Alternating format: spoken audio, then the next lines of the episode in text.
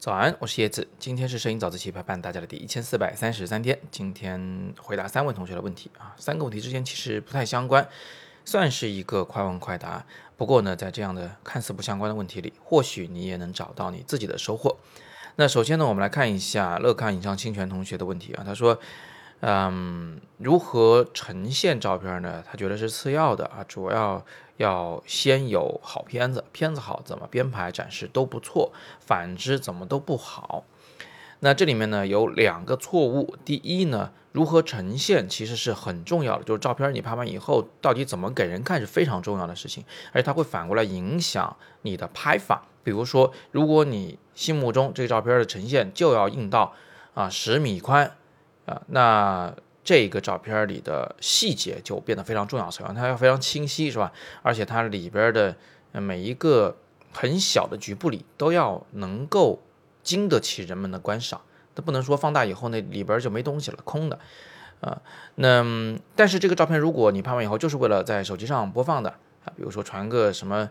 呃图虫啊啊，传一个这个五百 pix 呀，让人刷手机的时候随便看一眼。那么这个照片呢，它就得做的特别的简洁，因为细节无法被人观看啊，没有人会把那个照片瞪得很大的去看里边的啊这个小犄角旮旯里有没有什么小惊喜，所以呢，这个照片最后它是呃呈现是大是小，就影响了你的构图的方法。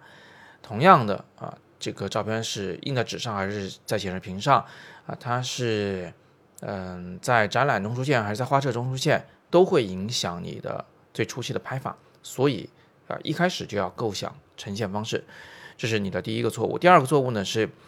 嗯，片子好，怎么编排都不错，这个呢也不对啊。嗯，我给大家举这么个例子，就是小学生学作文，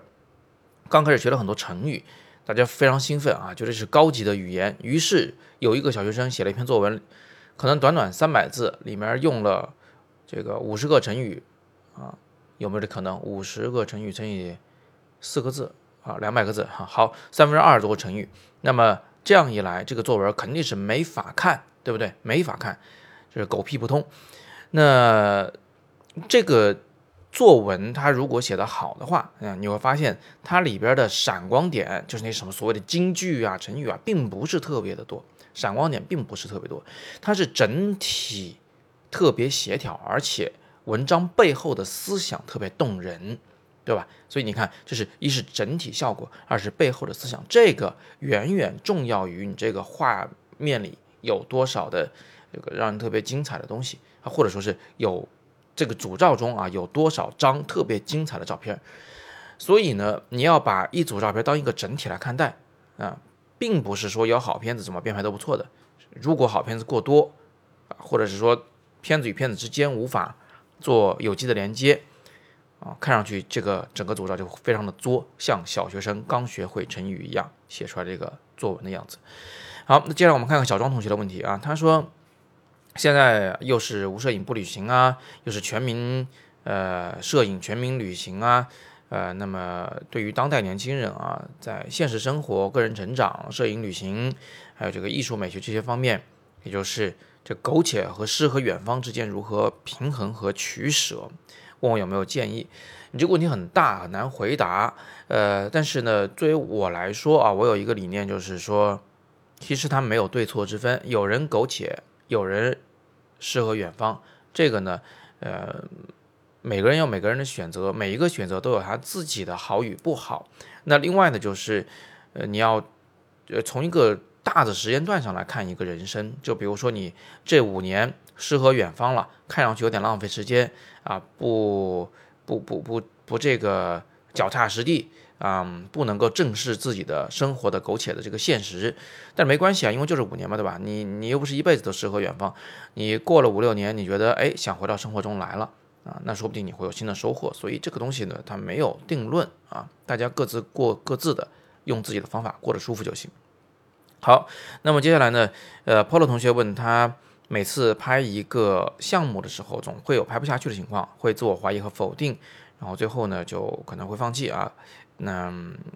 他问我有没有什么建议可以说服自己能够坚持下去，我就给他两个建议，很简单。第一，一定要想清楚了再开始，就是你的策划过程一定要时间长一点，想的周全一点。说服自己这是值得去做的，然后再开始。然后一旦开始了呢，就不要再想这个项目值不值得做了，一开始了就坚持把它做完。这是之前我在这个早自习里面推荐大家，每次做这个完整的拍摄项目的策划的时候，一定要有一个时间段的选择的原因啊，就是这个项目我就做一个月就做完，有了这个结束的时间点。你就更容易坚持把它做完。你如果有怀疑，没问题，先做完，做完我们再做下一个，下一个我们可能做的比这个更好，但是这个我必须要做完。